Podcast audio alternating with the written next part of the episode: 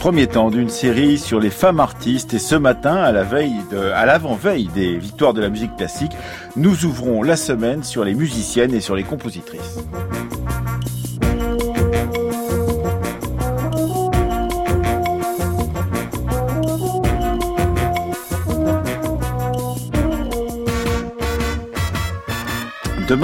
Parlerons des femmes peintres et sculptrices. Mercredi, nous aborderons l'histoire des romancières et des écrivaines. Et jeudi, le documentaire de notre semaine retracera le parcours de la très grande chanteuse qu'était Renée Lebas. Et aujourd'hui, eh bien, avec l'historienne Mélanie Traversier, maîtresse de conférence à l'Université de Lille, membre de l'Institut universitaire de France, qui a co-dirigé avec Alban Rameau La musique a-t-elle un genre, qui sort la semaine prochaine aux éditions de la Sorbonne, nous allons nous poser la question justement de la place de ces musiciennes dans l'histoire de la musique, un livre collectif qui embrasse large de la théorie à la pratique musicale avec Mélanie Traversier qui est spécialiste de l'opéra à Naples au XVIIIe siècle. Nous reviendrons donc sur l'invisibilisation des femmes musiciennes et compositrices.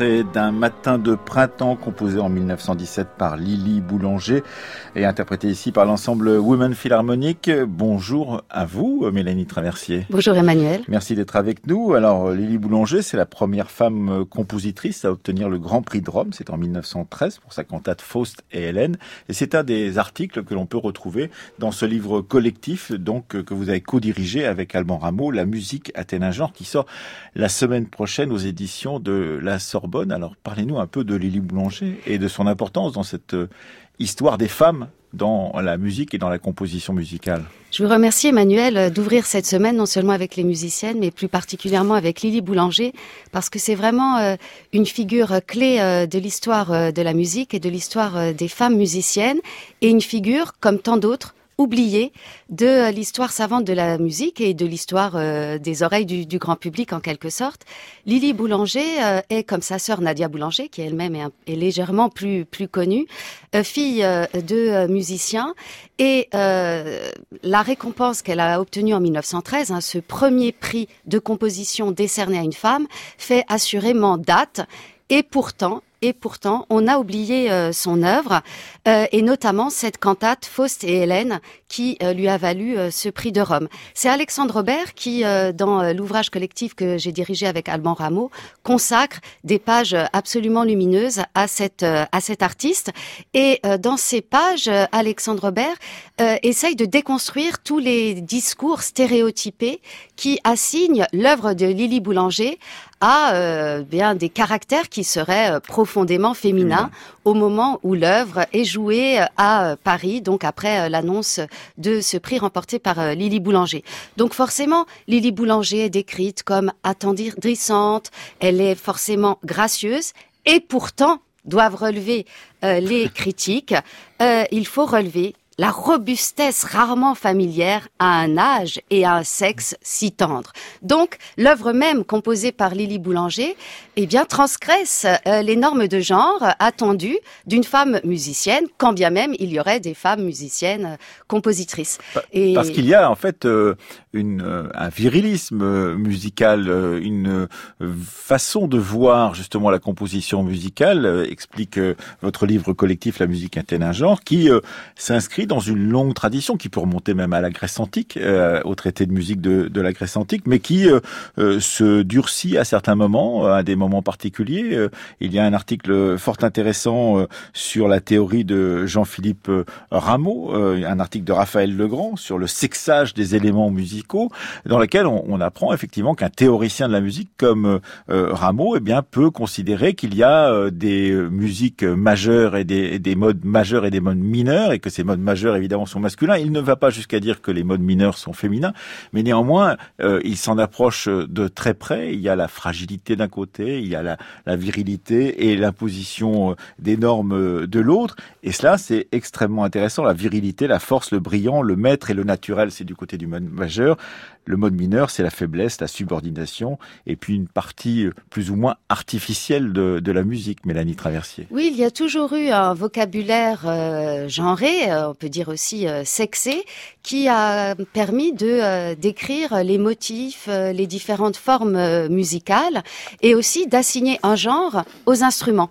Souvenons-nous que la muse de la musique, c'est Euterpe. Mhm. Vous évoquiez euh, la Grèce antique. Euterpe, elle est flûtiste. Elle joue euh, de l'olos euh, grec. Et pourtant, à partir euh, du, de la Renaissance, au moins en tout cas dans les traités, à commencer dans le livre du courtisan, c'est assez évident, les instruments avant, la flûte en particulier, sont interdits en pratique, donc aux, femmes. aux femmes. Euh, alors, fort heureusement, les femmes ont pu être transgressives et euh, il y a un certain nombre euh, de femmes qui se sont aventurées, qui ont fait carrière en pratiquant un instrument avant. On peut citer à la suite d'Imira Santana, que l'on retrouve également au sommaire, Beate Pocorni, une corniste qui fait euh, une carrière euh, remarquable dans euh, les années 1770. On peut citer aussi la flûtiste Marianne Davis, qui est une figure que j'ai retrouvée dans mes enquêtes déjà anciennes sur Naples et l'Italie des Lumières. donc toute une série de femmes qui ont déjoué ces interdits, qui ont été entendues, applaudies encore au XVIIIe siècle, alors même que le discours et les normes sociales interdisaient ce type de pratique et assignait tel ou tel instrument aux femmes et aux hommes. Vous avez publié récemment euh, le journal d'une reine de Marie-Caroline de Naples dans l'Italie des Lumières ou dans la série des classiques de chez Champvallon. Et dans son journal, on retrouve cela à, la date du 13 août 1785. Alors, c'est difficile à lire parce que la ponctuation est un peu particulière. Elle écrit en français, mais dans une langue un peu particulière. Je ne sais où j'ai fini ma relation du courrier, mais en tout cas, je reviens à la matinée après avoir beaucoup écrit et m'être levé de grand matin. J'allais à ma toilette. Le grand-duc, lui et elle, y intervinrent ensuite, les quatre archiducs vinrent me faire visite et me faire leurs compliments. Après la Gusius, nos gens de service, puis les quatre archiducesses, ensuite Albizi, Turne, Monigno, tous nos messieurs des officiers de marine. On dîna ensuite en famille. Après, j'allais m'occuper après. À 6 heures, on alla à la maison de Saint-Marc et mon frère, qui s'y trouva, ayant été la matinée pour affaire en ville, la linguesina joua un instrument appelé harmonica. Sa sœur chanta après la coria improvisa très heureuse et agréablement ensuite, je petit jardin étant illuminé, on commença la musique et le sénateur Gianni fit entrer deux douzaines de personnes entre hommes et femmes. La compagnie ne fut pas heureuse et un peu ennuyante. La soirée fut cruellement longue. Je n'en pouvais quand enfin à 10h30 on nous reconduisit et j'allais au lit sans voir de souper qu'on avait oublié de faire. Voici ce que raconte Marie-Caroline de Naples dans l'Italie des Lumières, donc dans votre ouvrage Mélanie Traversier chez Champvallon. Et donc on y trouve au détour d'une phrase oui, c'est dur d'être une reine. Hein. Ah, c'est dur, voilà, c'est dur, c'est dur. On ne peut pas souper euh, quand on veut, etc. Mais ce 13 août 1785, elle assiste justement à un concert avec des euh, concertistes femmes. Oui, le, le, couple royal napolitain se trouve en ce moment-là euh, en Italie euh, du Nord, à la cour de Florence. Et évidemment, les soi-disant plaisirs du monde, pour reprendre une expression de Marie-Caroline de Naples, leur sont réservés, et notamment des, des concerts privés, on pourrait dire. Et alors là, on retrouve donc deux sœurs musiciennes, Cecilia Davis, qui est donc chanteuse, qui sera surnommée L'Inglesina. C'est une des rares chanteuses anglaises à avoir reçu reçu le label euh, italien. Hein, c'est un passeport pour la célébrité, évidemment. Et puis donc Marianne Davis, que j'évoquais déjà tout à l'heure, cette musicienne flûtiste et euh, qui a été euh, associée notamment à la promotion de cet instrument très étonnant qui m'occupe beaucoup actuellement, l'harmonica de verre que l'on doit à Benjamin Franklin. Et Marie-Caroline de Naples évoque aussi la poétesse Corilla, mhm. qui aurait toute sa place aussi dans cette semaine réservée enfin aux femmes artistes. et je ne peux que m'en réjouir. Alors justement, si on, on, avance dans cette histoire, on, on, apprend donc que ces instruments avant sont théoriquement interdits euh, aux femmes, mais qu'elles euh, elles vont s'absoudre de cette interdiction, elles vont faire en sorte de pouvoir le pratiquer, qu'une flûtiste comme Mademoiselle Taillard au concert spirituel en 1735 euh, joue déjà donc euh, devant un public et qu'il y en a d'autres qui vont pratiquer cette cette histoire, cette, cet instrument ou ces instruments avant. Ce qui est très intéressant, c'est qu'en fait, euh, on ne les voyait pas, ces compositrices. La plupart d'entre elles, d'ailleurs, euh, n'ont pas été enregistrées. À partir du moment où on a commencé à, mettre sur disque euh, des morceaux de musique ancienne, on ne les voyait pas, on ne les entendait pas. Et donc, on était parti du principe, Mélanie Traversier, qu'elles n'existaient pas. Enfin, en tout cas, qu'il n'y en avait pas. Absolument. sauf que quand on commence à les chercher, eh bien, euh, on en trouve. On en trouve euh, dans euh, les archives, dans les archives des institutions musicales, dans les témoignages et parfois dans des sources absolument étonnantes. Je songe par exemple aux travaux de Sylvie Granger sur les musiciennes d'église qui sollicitent au moment de la vente des biens nationaux. Elles ont perdu leur emploi et elles sollicitent une aide des comités de salut public départementaux. Donc dans des, dans des sources qui n'ont rien à voir avec la musique on peut euh, reconstituer euh, des, euh, des parcours de musiciennes, identifier des musiciennes et mener des enquêtes qui ne sont pas que de l'ordre du parcours biographique, mais véritablement examiner des cohortes de musiciennes. Vous disiez, on ne les enregistrait pas. on les enregistre encore très peu. Oui, c'est ce que je veux dire. C'est à partir du moment où on invente le disque et qu'on a un support d'enregistrement, on pourrait penser effectivement qu'on rattrape une sorte de retard. Ben, pas, tellement, parce que lorsqu'on euh, suit les derniers rapports, euh, par exemple produits par euh, la SACD ou les enquêtes menées par la par la SACEM actuellement, qui fait un travail remarquable de promotion du reste des compositrices qui sont sociétaires de la SACEM. Je vous invite d'ailleurs à regarder l'expo en ligne sur les musiciennes de la SACEM sur le site de la SACEM. il y a très peu de compositrices qui sont programmées. 1%, je crois, relevait euh, le dernier rapport Où sont les femmes de la SACD. Euh, alors attention, hein, euh, l'invisibilisation des femmes musiciennes, des compositrices, n'est pas propre à la musique entre guillemets classique. c'est une question. Les inégalités femmes-hommes en termes de formation, en termes de d'accès aux institutions, en termes de direction, en termes de programmation, qui touchent tous les genres de musique donc de la musique euh, savante, euh, classique, disons la, plus ancienne euh, historiquement, jusqu'aux musiques actuelles. Alors, je vous propose d'écouter un, un, morceau, ça sera le seul d'ailleurs d'un compositeur et non pas d'une compositrice, il s'appelle Gaetano Latilia. Mais nous aimons aussi les hommes compositeurs. 1711-1788, compositeur napolitain. L'air de Romolo, un extrait de, l'opéra baroque Romolo qui a été représenté au Théâtre des Dames de Rome en 1739 et interprété ici par le contre-ténor Flavio Speri Benedetti, mais composé à l'origine pour un castrat, le castrat italien Domenico Annibali di Domenichino.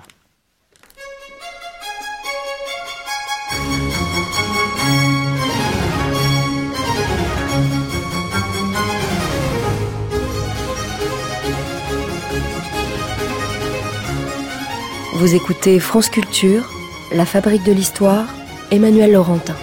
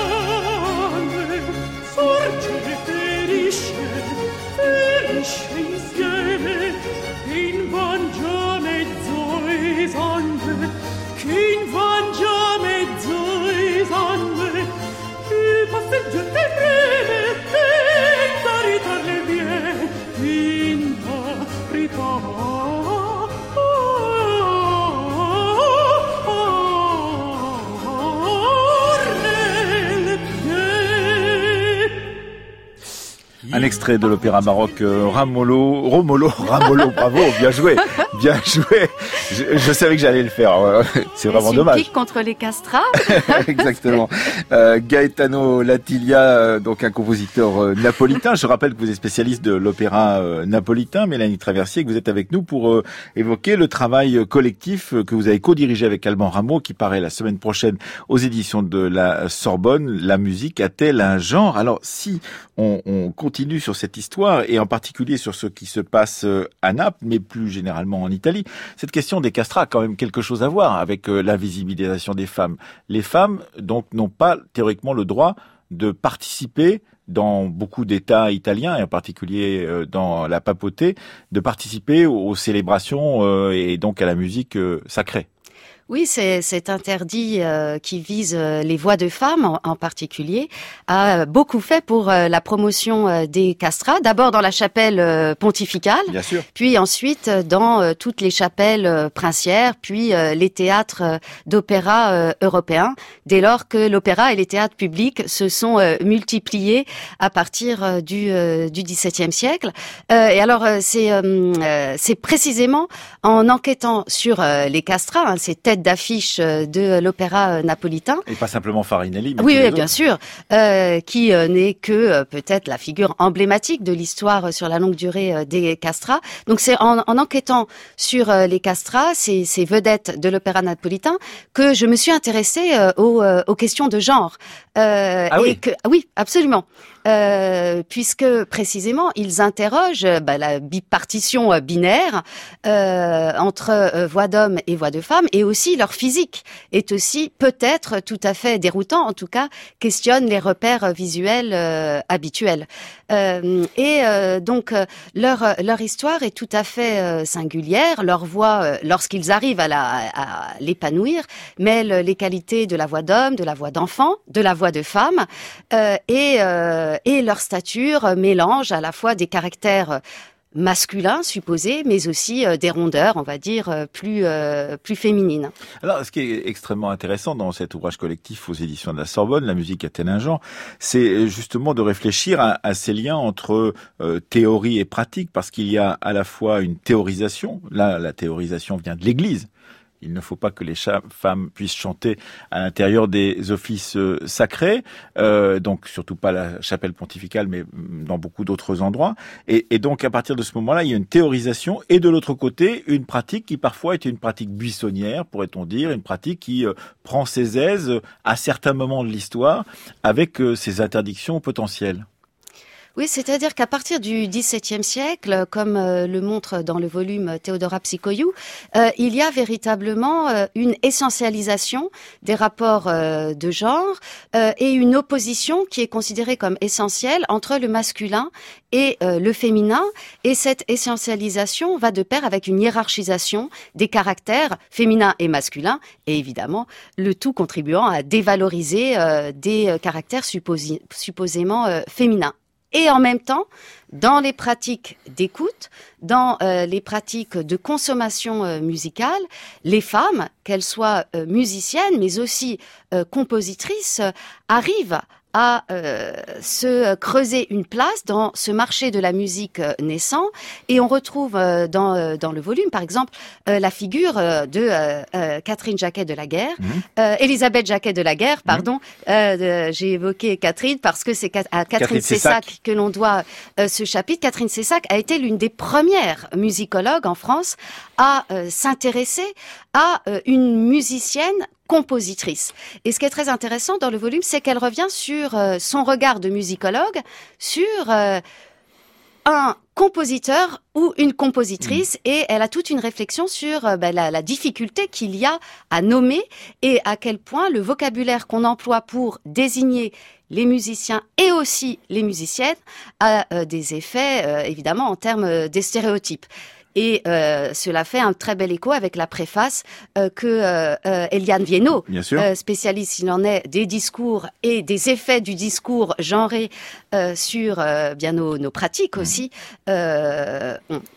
Et ce, cette préface est donc euh, extrêmement intéressante parce qu'elle revient, Eliane Viendo, dans sa préface, sur euh, la difficulté de faire avancer cette euh, étude sur cette question des femmes artistes, la difficulté de les, de les, faire reconnaître même au sein de l'université. Il a fallu bien une bonne vingtaine ou une trentaine d'années pour, pour qu'on prenne cela en compte et qu'au bout du compte, des colloques, des journées d'études se, se, déroulent et permettent justement de faire sortir de l'invisibilisation ces musiciens mais on parlera demain euh, des artistes peintres et après-demain euh, des autrices. C'est un peu la même chose.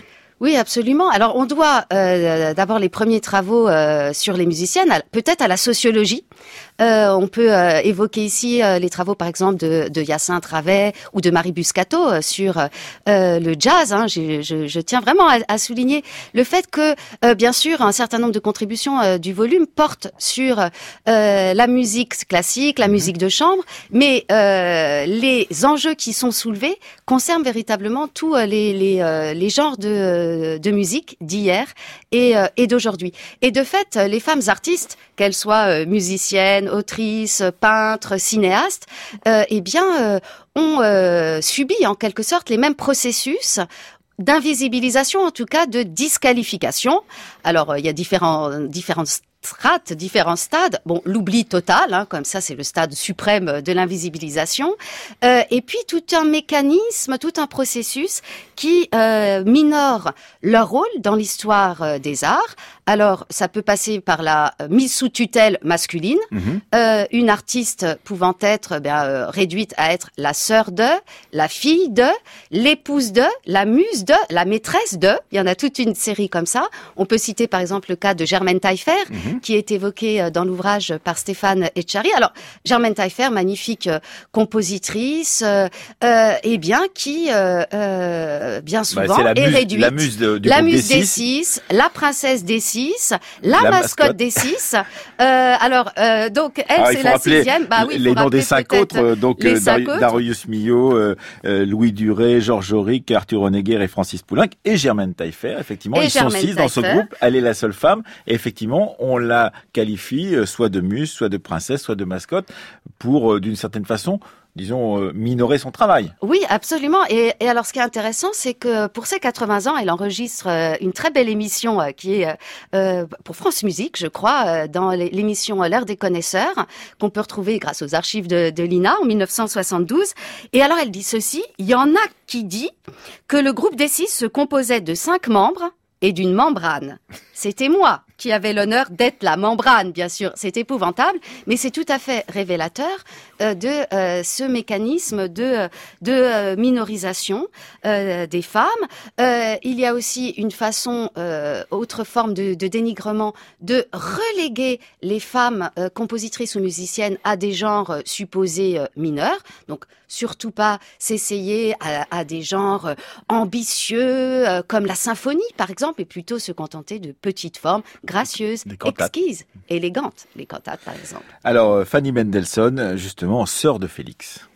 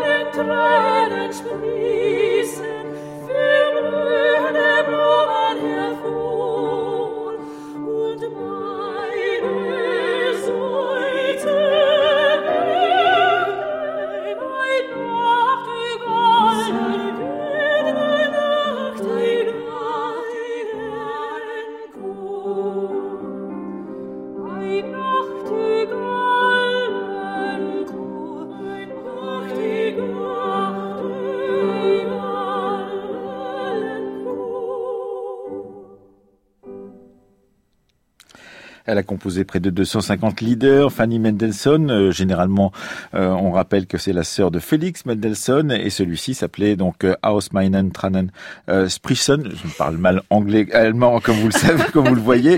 Il est interprété ici par la soprano Barbara Bonnet et par la mezzo Angelica Kirschlager. Alors nous sommes avec vous, Mélanie Traversier, pour évoquer en ouverture de notre semaine consacrée aux femmes artistes, les musiciennes et les compositrices. Alors, euh, on a dit que si euh, les musiciennes étaient souvent admises, euh, un peu en contrebande, mais admises parce que il fallait bien quelqu'un pour pratiquer ou quelqu'une pour pratiquer la musique, les compositrices c'était toujours un peu plus difficile. Effectivement, il y avait toujours une difficulté à même admettre qu'il puisse y avoir des compositeurs euh, femmes. Vous avez cité tout à l'heure le, cas d'Elisabeth Jacquet de la Guerre, qui est pourtant donc euh, euh, une auteure de, de, la période de Louis XIV, extrêmement connue à l'époque, extrêmement renommée.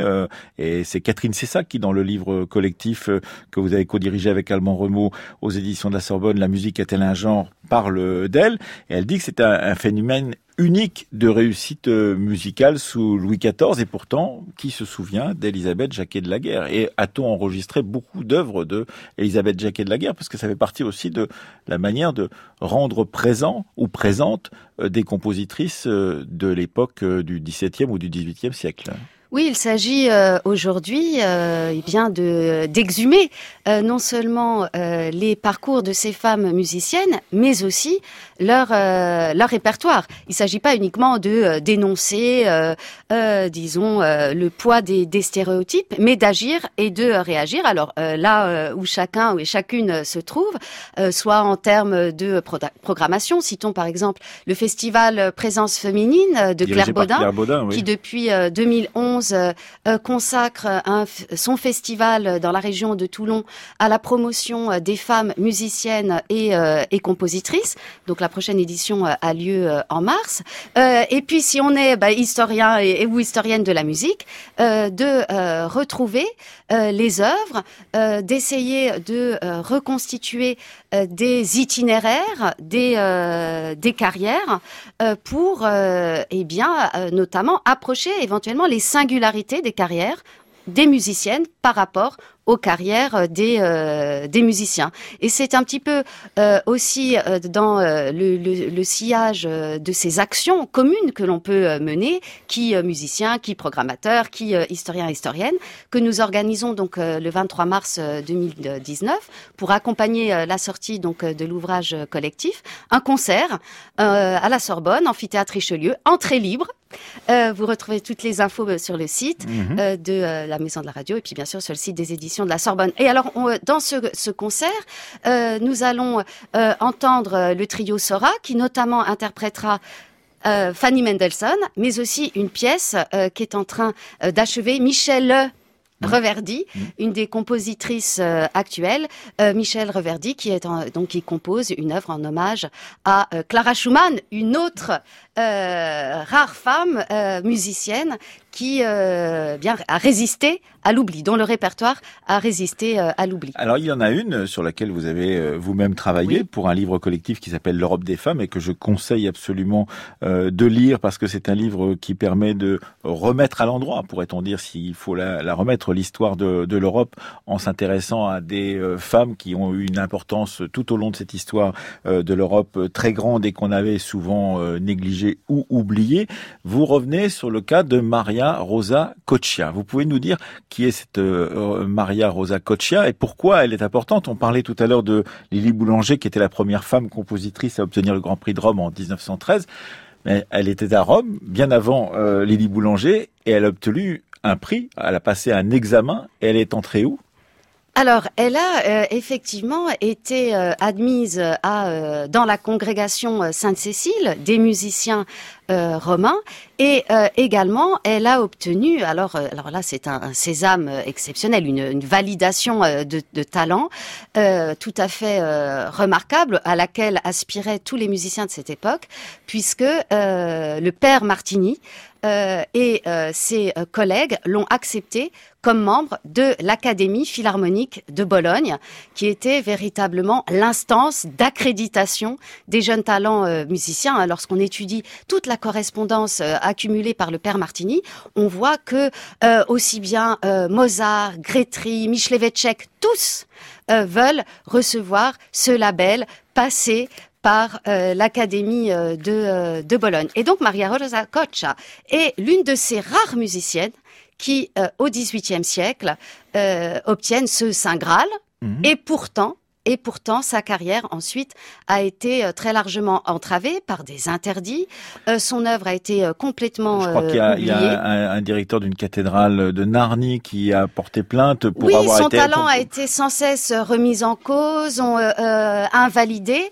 des musiciens, fort heureusement des pères, l'ont défendu, mais voilà, elle n'a pas pu faire la carrière digne de son talent. À laquelle elle aurait pu véritablement euh, aspirer. Elle termine abandonnée euh, de tous, sollicitant dans la misère l'aide ultime de de ses collègues de l'Académie Sainte-Cécile.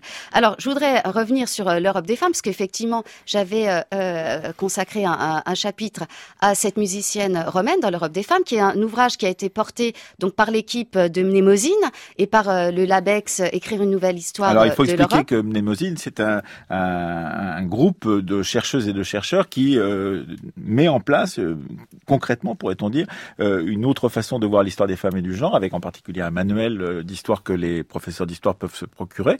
Oui, absolument. Et puis donc, Mnémosine est aussi partenaire du concert du, du 23 mars. Nous avons aussi un prix en master du genre, hein, et le prix 2018 a notamment été attribué au travail de Lucie Jardot sur les sceaux euh, des princesses de Hainaut et de Flandre. Et une mention spéciale, on va retrouver les femmes artistes, a été attribuée à Chloé Darcy pour son travail sur Marie Taglioni, la ballerine romantique euh, du 19e siècle.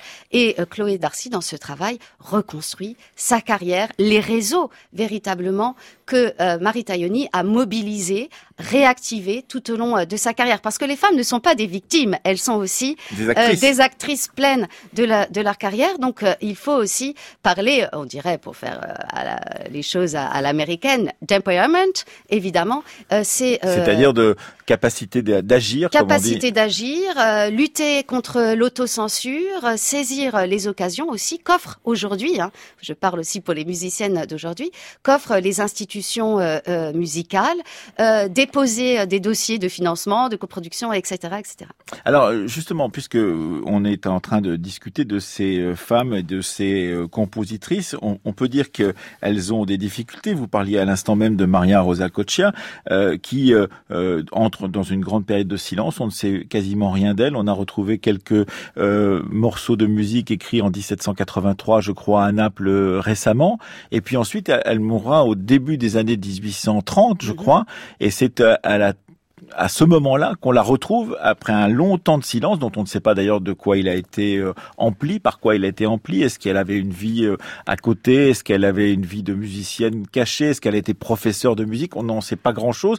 Et en, tout cas, à la fin de sa vie, elle demande l'aide de ses anciens collègues et de cette académie de, Sainte-Cécile à Rome euh, qu'elle avait réussi à pénétrer la première en tant que femme. Euh, parce qu'elle elle va mourir dans la misère et c'est une année avant de mourir parce que je crois qu'elle meurt en 1833. Donc c'est, ce sont des destins aussi qui sont des destins difficiles aussi, même si il y a euh, cette volonté de se battre. Absolument tragique et c'est euh, précisément à l'aune de, enfin en examinant la requête qu'elle soumet à bout de ressources, à bout de souffle à l'Académie Sainte-Cécile, qu'on peut euh, supposer qu'elle a effectivement vécu un temps bah, des leçons de musique qu'elle pouvait euh, donner euh, aux familles romaines. et si vous me permettez, je voudrais, puisqu'on évoque l'Académie de Sainte-Cécile, je voudrais évoquer la couverture euh, de votre du livre. La musique Athéna Jean. Alors c'est une Sainte-Cécile classique, on la connaît cette Sainte-Cécile, mais euh, transformée par une artiste contemporaine. Transformée par euh, une artiste peintre, Joël Mariou, qui s'est inspirée alors du tableau célébrissime de Sainte-Cécile, le, le, tableau Sainte-Cécile de Guido Reni du début du XVIIe siècle. Donc une, une, sainte en, en, robe rouge tenant devant elle son violon dont elle dont elle joue. Mais elle aimerait en jouer, mais son violon n'a plus de cordes Mhm. et euh, le visage même de euh, la musicienne est évidé, euh, elle est effacée et au fond c'est c'est une sorte de, représentation visuelle très saisissante de l'invisibilisation des femmes artistes, mais aussi ce rouge vif est une façon de euh, remettre à feu euh, les euh, enquêtes sur ces femmes artistes et de bah voilà d'aller contre l'oubli. Euh, donc merci à Joël Mariou de nous avoir offert ce beau tableau pour ou- ouvrir le livre.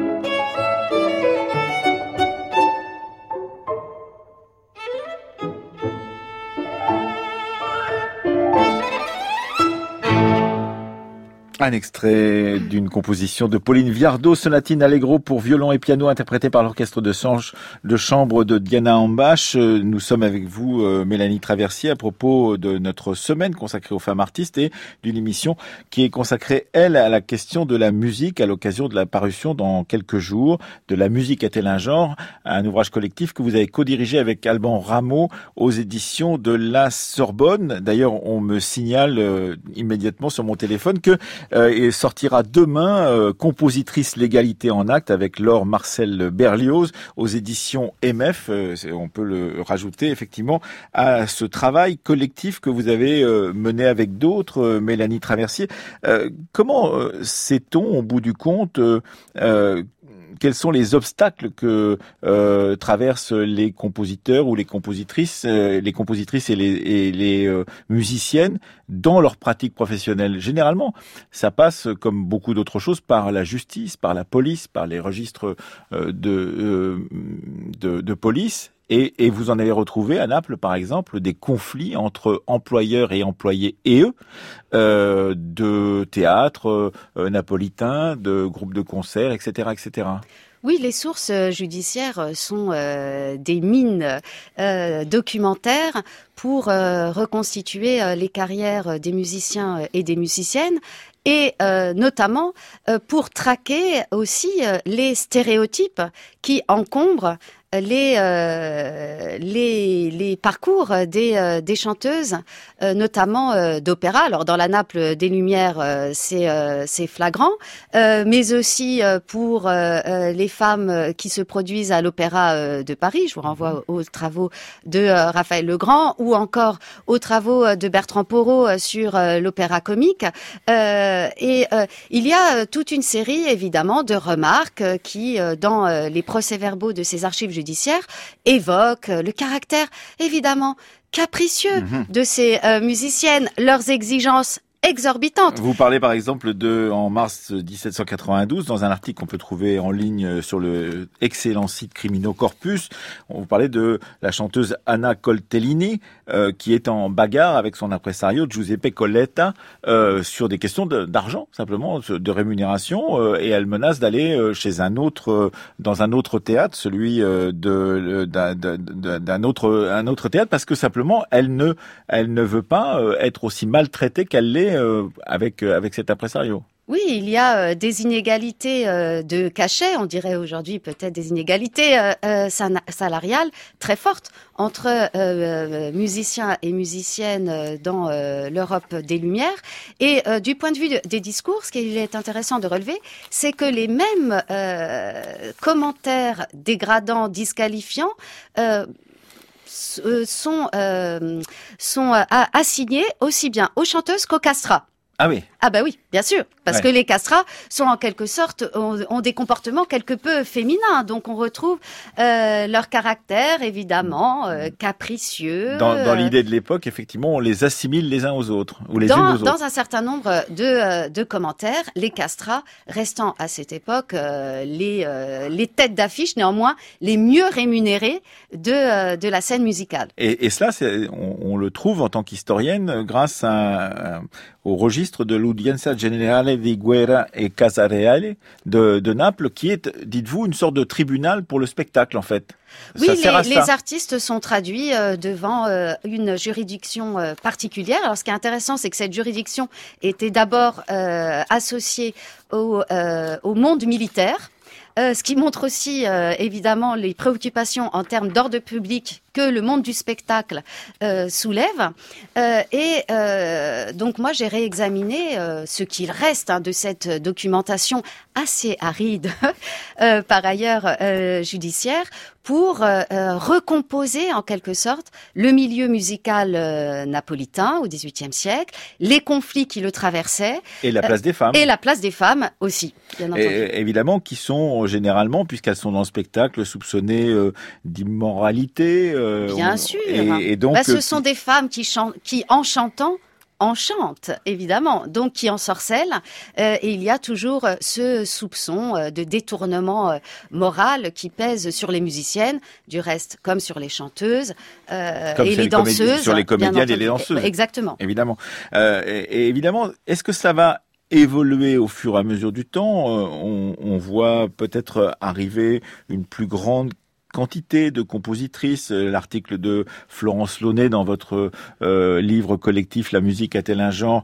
Y insiste, les compositrices compositrice, elle est spécialiste de ces compositrices et, euh, des musicographes du 19e siècle, elle essaye de comprendre comment les musicographes du 19e siècle euh, parlent de ces compositrices euh, qui peuvent être Sophie Gale, Louise Bertin, Eloïsa Puget ou encore Louise Farinck, comment elles sont perçues par les musicographes de l'époque, comment elles sont classées, parce que cette classification qu'il est euh, mineur dans une sorte de hiérarchie musicale, elle est aussi pratiquée, et c'est ce qu'on comprend en lisant ce livre collectif, par des euh, musicographes euh, femmes qui prennent des noms d'hommes pour pouvoir dire du mal de leurs collègues ou de celles qui composent au même moment. Oui, alors Florence Lenay est une des premières historiennes de la musique à avoir consacré euh, une œuvre spécifique à l'histoire des musiciennes. Hein. on peut citer son ouvrage de référence, hein, Les compositrices au XIXe siècle, donc qui est véritablement une enquête sur une, une cohorte en quelque sorte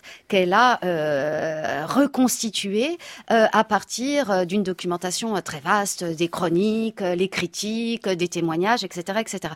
Et là, donc dans le dans l'ouvrage collectif euh, que j'ai dirigé avec euh, Alban Rameau, elle revient sur euh, la presse musicale et la façon dont les critiques musicographes, donc des véritables experts de la chose musicale, analysent, commentent et dénigre au fond mm. aussi euh, les œuvres des musiciennes. Une façon de dénigrer, une façon de dénigrer, par exemple, c'est de dire euh, ce sont des très bonnes pédagogues.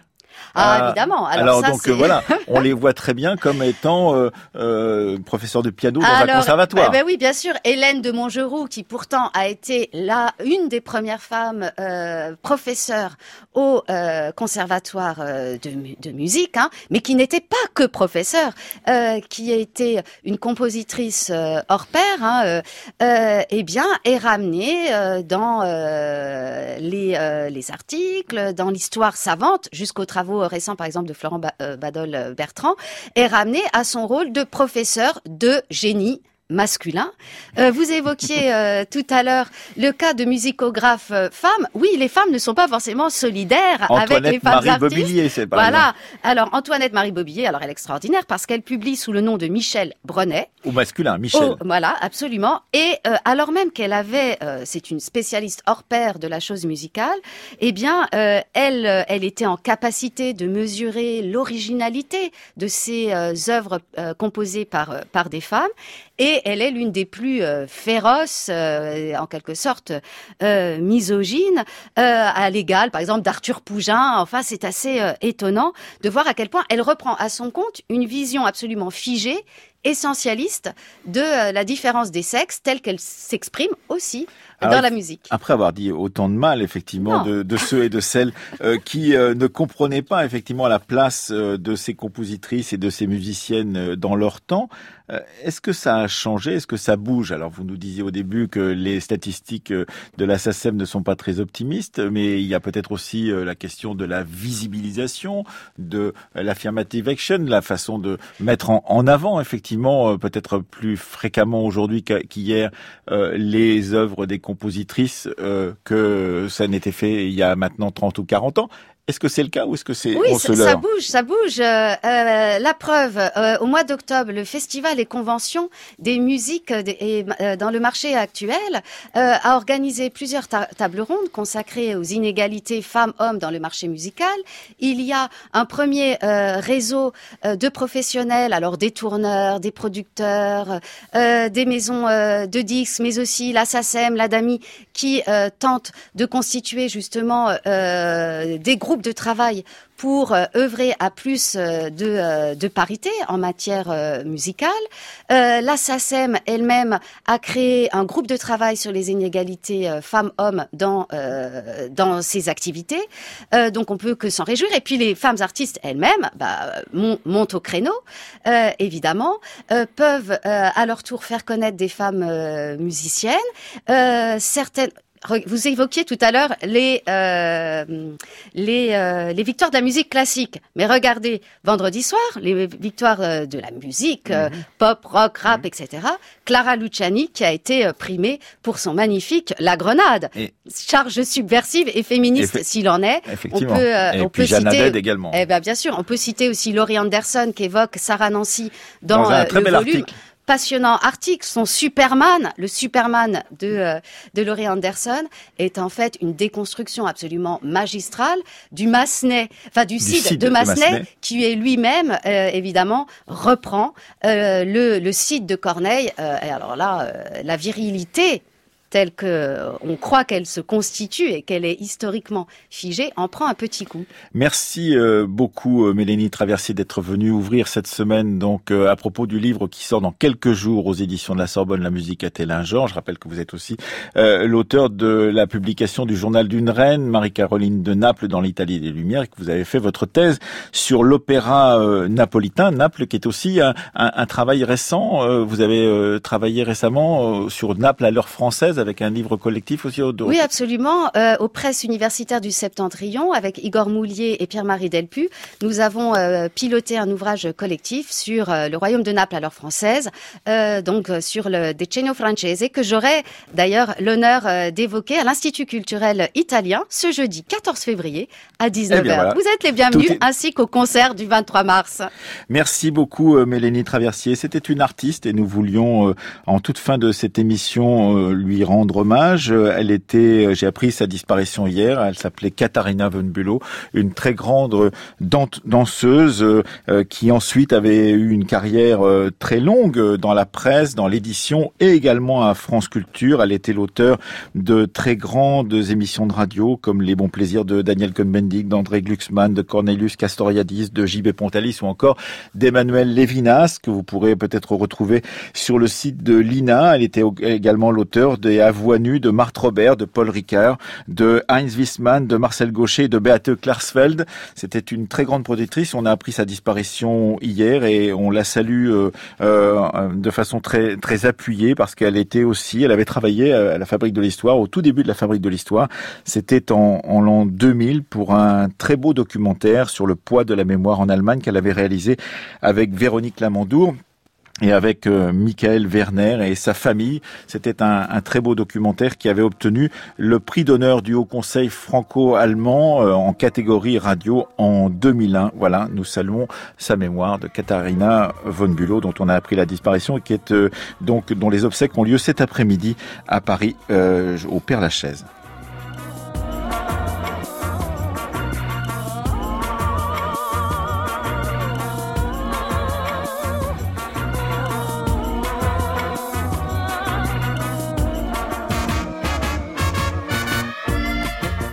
Comme d'habitude, cette émission a été préparée par euh, Marion Dupont et euh, Aurélie Marseille, ainsi que Céline Leclerc. Jean-Frédéric était avec nous aujourd'hui à la technique et Séverine Cassard à la réalisation.